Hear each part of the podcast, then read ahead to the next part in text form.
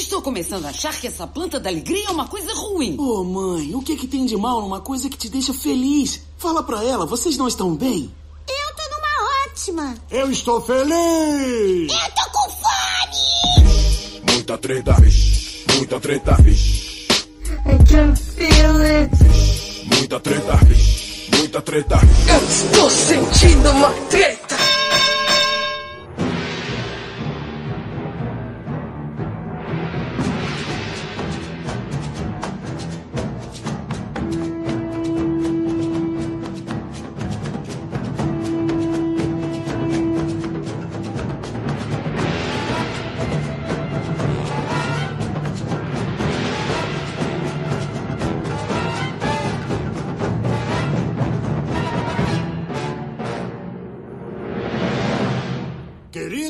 Cheguei! Salve, salve, meus queridos ouvintes do Treta Podcast, o podcast do treta.com.br. Aqui quem tá falando é o Ivo Neumann e hoje nós vamos estudar a flora psicodélica do fim do período Cretáceo.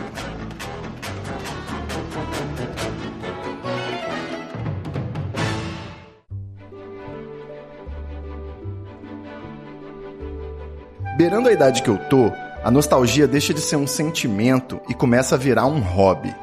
E daí perguntas como qual era o seu desenho ou qual era o seu programa de TV favorito começam a se tornar um pouco mais comuns do que deveriam. Dos desenhos de criança, eu sempre vou reverenciar a Diviníssima Trindade, Popeye, Pica-Pau e Tom e Jerry. Mas também eu tenho um carinho especial pela Caverna do Dragão, Principalmente depois de assistir ao último episódio secreto que tá na internet, e se tá na internet é verdade, e descobrir que o Vingador era filho do mestre dos magos com o Tiamat. Você é o pai do Vingador? Ah, eu não vejo tanta semelhança.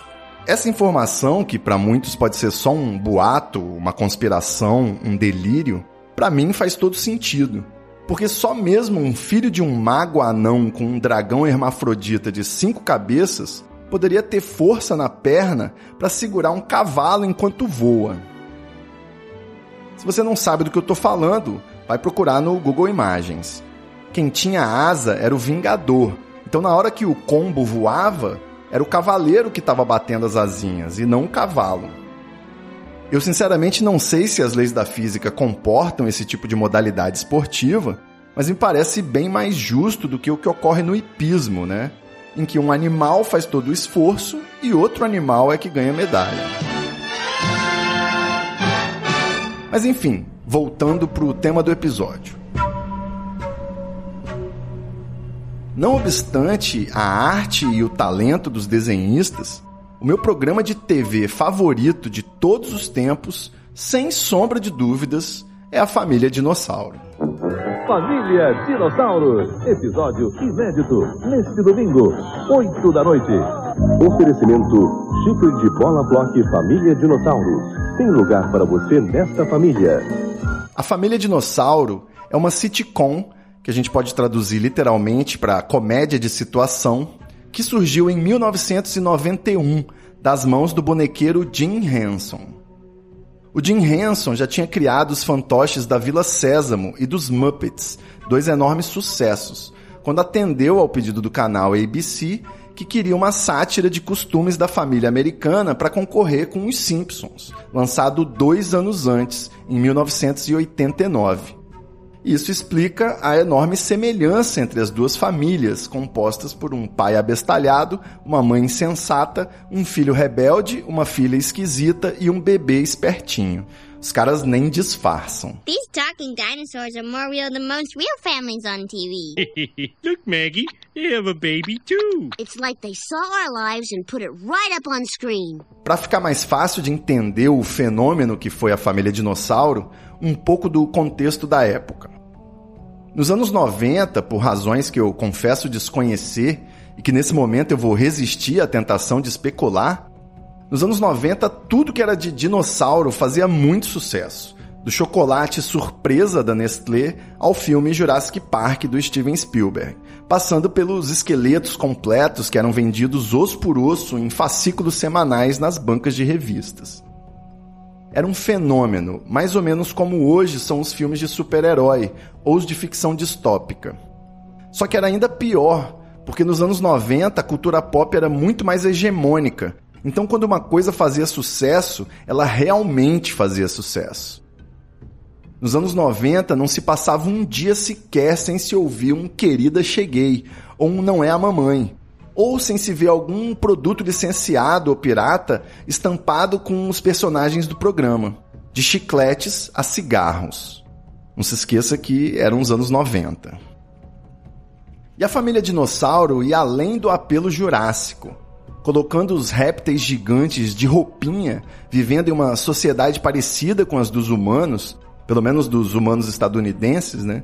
O programa reuniu a tecnologia das marionetes robóticas com personagens extremamente carismáticos e um texto muito ácido. Eu não sei se é a sobreposição cronológica com a fase da minha vida que culminou com a transição da infância para a adolescência, ou se realmente era todo um novo tipo de cinismo no roteiro, uma acidez que não era muito comum na TV aberta. E ainda assim tinha uma leveza que o seu concorrente direto, os Simpsons, não tinha. Eu tenho família, Sr. Litchfield. Não posso comprar um presente para minha esposa e nem consigo comprar para os meus filhos as coisas que eu gostaria. Preciso de um aumento. Não, a meu ver, você não precisa de mais dinheiro, precisa de menos família. Era tanta crítica social foda quebrando o tabu na cara da sociedade do período Cretáceo que até hoje a maioria dos episódios permanecem muito atuais, 30 anos depois do lançamento. Isso que eu falei pode ser facilmente comprovado, já que os 65 episódios, divididos em quatro temporadas, estão atualmente disponíveis no Disney Plus, trazendo temas como o machismo, o negacionismo científico, os direitos dos povos originários, a ganância das grandes corporações, a destruição dos recursos naturais do planeta e as substâncias entorpecentes. O nono episódio da segunda temporada, Uma Nova Folha, tem nota 8,5 no IMDB. A título de comparação, a família dinossauro em si tem nota 7,4. E esse episódio, como todos os outros episódios, se passa há 60 milhões de anos na Pangeia. A história começa com o Dino, o pai, que não é a mamãe, reclamando do cabelo do filho adolescente, o Bob que não é o Marley.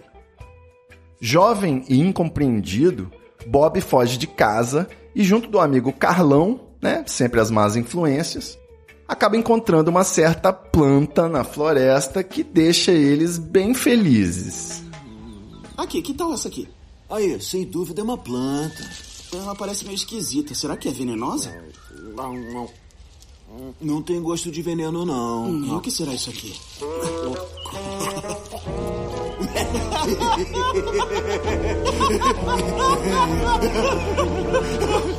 peraí, peraí, do que, que a gente tá rindo, hein, Carlão?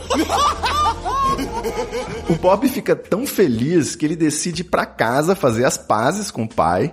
E além de dar um abraço e falar te considero pacas, também levou as folhinhas da alegria pro pai conhecer. Particularmente, eu me identifiquei muito nessa parte, né? Já que eu também fumo um com meu coroa. Um beijo, pai. Eu descobri que eu estava totalmente errado e você totalmente certo. Não só agora, mas sempre, pai. Pode parar por aí. Estamos tendo um momento comovente ou tá me gozando? É sério, eu estava na floresta comendo essa plantinha com o Carlão e me senti tão feliz que voltei correndo para compartilhar com meu pai. Espera um pouco. Está dizendo que essa planta deixou você feliz? É? Essa é a coisa mais idiota que eu já ouvi. Ah, pai, vai, experimenta. As plantas não deixam a gente feliz. e eu vou provar para você.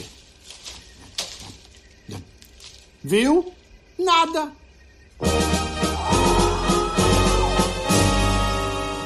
E assim começa o episódio da família dinossauro fumando maconha, quer dizer, comendo a plantinha da alegria.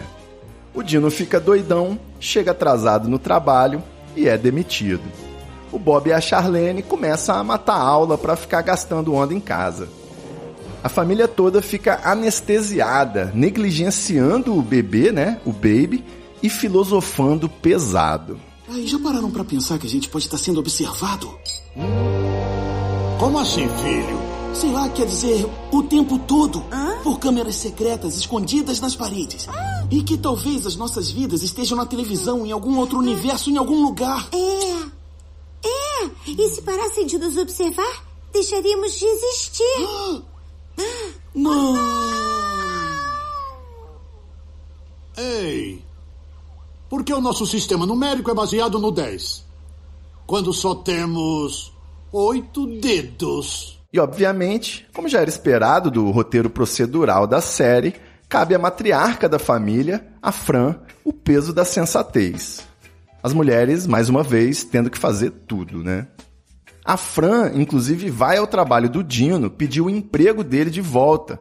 Mas chegando lá, encontra os funcionários chapados fazendo a maior festa durante o expediente, com direito ao temível e terrível Sr. Hitfield, o patrão, vestido de hippie e cantando uma versão jurássica de Purple Haze, do Jimi Hendrix. Você deu a planta ao Sr. Hitfield? Para o meu grande amigo. Vamos lá! Eu sou um homem feliz!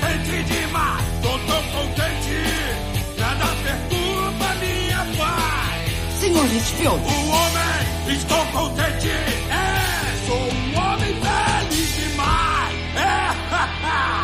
o que é que tá pegando, baby? Além da alegria em excesso que fazia com que todos parassem de ter vontade de estudar ou trabalhar, agora também está sendo mostrado outro efeito da planta, a paranoia. Ah, estão falando de mim, não estão? Hã? É, não, Ed, por favor, nos deixa sós. Tá bom. Mas depois que eu sair, vocês vão falar de mim, não vão? Não, cara, fica frio! Tá legal. Ei, Ed, meu amigão, vem pra festa. Vocês estão zoando com a minha cara, não é? Não, só estamos felizes. Toma, come um pouco mais da planta. Não, não, eu não gosto da planta da alegria. Eu gostava muito dela. Agora ela me deixa paranoico. Pelo menos eu acho que ela me deixa paranoico. É. Vocês acham que eu sou paranoico, não acham? E quando chega o dia seguinte, aparecem também a ressaca, o rebote e a crise de abstinência, conduzindo os personagens ao fundo do poço desse tipo de narrativa moralista proerdiana, né? A humilhante rinha de noia disputando a última dose da droga. Ai. Ah. Ai, minha cabeça. Meu corpo todo tá doendo. Ai, ai, esquisito. Ai. Ai. ai. Mas que infelicidade. Ai. Já tinha esquecido de como isso é ruim. Preciso de mais planta. Eu tenho que ficar feliz. Ai. Ah, ah, anda, cadê? Cadê? Cadê? Cadê? Aqui só sobrou sementes e galhos. Eu preciso de mais um pouco. Ah, eu preciso de mais. Eu preciso de mais. Olha, sobrou uma. O quê? Opa, essa é minha, essa é minha. Me não, dá, me dá, é minha. solta, me dá aqui. Aqui, peguei, Não, peguei. Ah, não. é minha. Ah, não, aqui. Ah. Parem! Olhem pra vocês. Dormindo no chão, comendo em todos os lugares. Foi nisso que a nossa família se transformou? Estão com problemas. Para com isso. Se vocês três querem estragar suas vidas com essa planta, eu não vou ficar aqui assistindo. Vamos embora. E só vamos voltar depois que vocês se limparem. No fim da história, aí vem o spoiler derradeiro, o capitalismo vence, como sempre. Não obstante a alegria trazida pela planta, os efeitos colaterais no sistema cognitivo, né, a famosa sequela, não poderia ser tolerada. Carlão? Socorro, cara, eu caí e não consigo levantar. Carlão! Aí, Bob, escuta só essa. Ovo lido de trás pra frente é ovo. Você ficou deitado aí uma semana inteirinha? Uma semana? Poxa. Aí, peraí, tem mais uma, hein? Ana lida de trás pra frente é. Ih, esqueci. Todos tiveram que voltar a ser dinossauros funcionais e reassumiram suas funções no tecido social e na cadeia produtiva. Talvez sua mãe tenha razão. Jogar fora tudo que é real e duradouro por uma viagem barata é negativo. Então concordamos? Chega de planta, Chega, de planta. chega de jogar nossas vidas fora. Bom, chega, de jogar, nossas, vidas, fora. Ótimo. Parece um final meio piegas, né? Meio caxias demais pra família dinossauro, vocês não acham? Pois é. Como eu falei, a série tinha essa pegada mais hardcore de meter o dedo na ferida dos temas sensíveis. Tem um episódio em que os países lá dos dinossauros entram em guerra e o Bob é obrigado a se alistar no exército. Aí quando ele vai botar o uniforme militar, aparece um alvo nas costas dele para facilitar para o inimigo. É um soco na cara do patriotismo belicista americano. Num outro episódio, para falar sobre mudanças no corpo durante a adolescência, o rabo da Charlene cresce. Não tem como ser mais específico do que isso. E muito antes do termo pós-verdade ser cunhado, eles já tiravam sarro da cara dos terraplanistas. O exemplo mais clássico dessa disposição para debates pesados é o famoso episódio Conduzindo Miss Zilda, que foi inspirado no título do filme clássico Driving Miss Daisy, em que eles debatem abertamente a eutanásia da matriarca idosa da família. Sem falar no próprio episódio final da última temporada da série, extremamente triste, que traz a extinção dos dinossauros e a chegada da era glacial. São poucas séries infantis que têm essa ousadia de trazer um apocalipse pro último episódio, né? Agora, assim, de cabeça, eu só consigo lembrar dos Vingadores, por exemplo. Por isso, eu fiquei um pouco ressabiado quando começaram a subir os créditos desse episódio da planta. Não é possível que a lição de moral vai ser simplesmente don't do drugs. Que decepcionante, né? Broxante. E é nessa hora que você percebe que o episódio não acabou. Depois do corta, o ator dinossauro que interpreta o Bob quebra a quarta parede e revela a verdadeira intenção dos autores. É. Corta, acabou! Valeu, gente. Até semana que vem. Toalha, por favor. Segura aí! Obrigado. Oi, eu sou Robert da Silva Sauro, mas vocês me conhecem como Bob do mega sucesso Família Dinossauro. O programa foi legal, Bob. Obrigado. Mas teve uma lição de moral chatinha no final. Ah, é, teve mesmo. Sabe, pessoal, drogas são um grande problema na nossa sociedade. Obrigado. Drogas estragam vidas, dividem famílias e levam a episódios com lições de moral no final, como o de hoje. É claro que procuramos fazê-lo engraçado e otimista, mas outros programas não têm tanta sorte. Existe uma epidemia na televisão que ameaça os alicerces da comédia que tanto gostamos. Quando um seriado faz um episódio antidrogas, outros seriados se sentem forçados a fazer um também. Agora estão usando isso até em programas mais novos. Estamos no ar já há algum tempo e eu estou aqui falando com a câmera. Então vai, diga não às drogas. Ajude a dar um basta em episódios com lições de moral como o de hoje. A decisão está nas suas mãos. Agora sim, né? Faz muito mais sentido. Não use drogas, ou você vai ter que conviver com lições de moral superficiais e retrógradas como essa o tempo todo. Isso, senhoras e senhores, é a família dinossauro.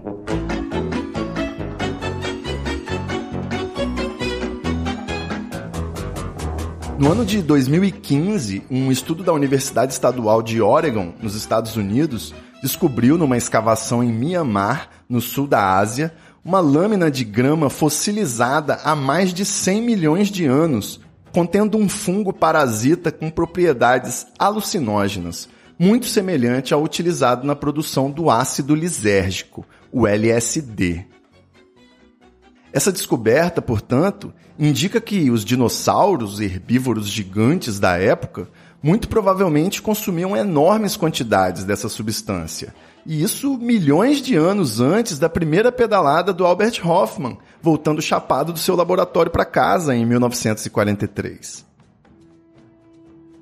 E eu só não fiquei mais admirado com essa informação de que os dinossauros realmente usavam drogas, que eu descobri fazendo a pauta desse episódio, porque eu assisti outro dia a um episódio de uma série sobre fungos na Netflix, que conta como, muito provavelmente, o Homo sapiens virou a chavinha da consciência e se transformou no Homo sapiens sapiens depois de ingerir cogumelos psicodélicos. Se tudo que está na internet é verdade, o que está na Netflix, então, é verdade absoluta.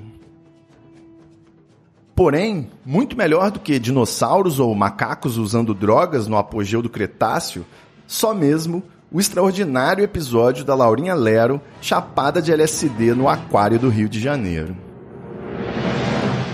Tanto que várias das grandes invenções humanas foram feitas justamente para fazer sentido dessa indiferença do mundo com a gente, né? Como a narrativa e o LSD.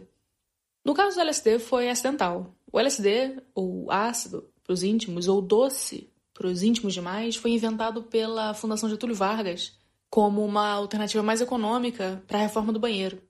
Se tem um banheiro feio, um azulejo brega, você pode arrancar aquele azulejo, destruir a parede do seu apartamento e a paz dos apartamentos ao redor, ou você pode tomar um ácido, que é o que? 20, 40 reais, e assistir seu azulejo brega virar uma experiência imersiva. Pulsar junto com a sua respiração, uma flor de cerâmica desabrochando.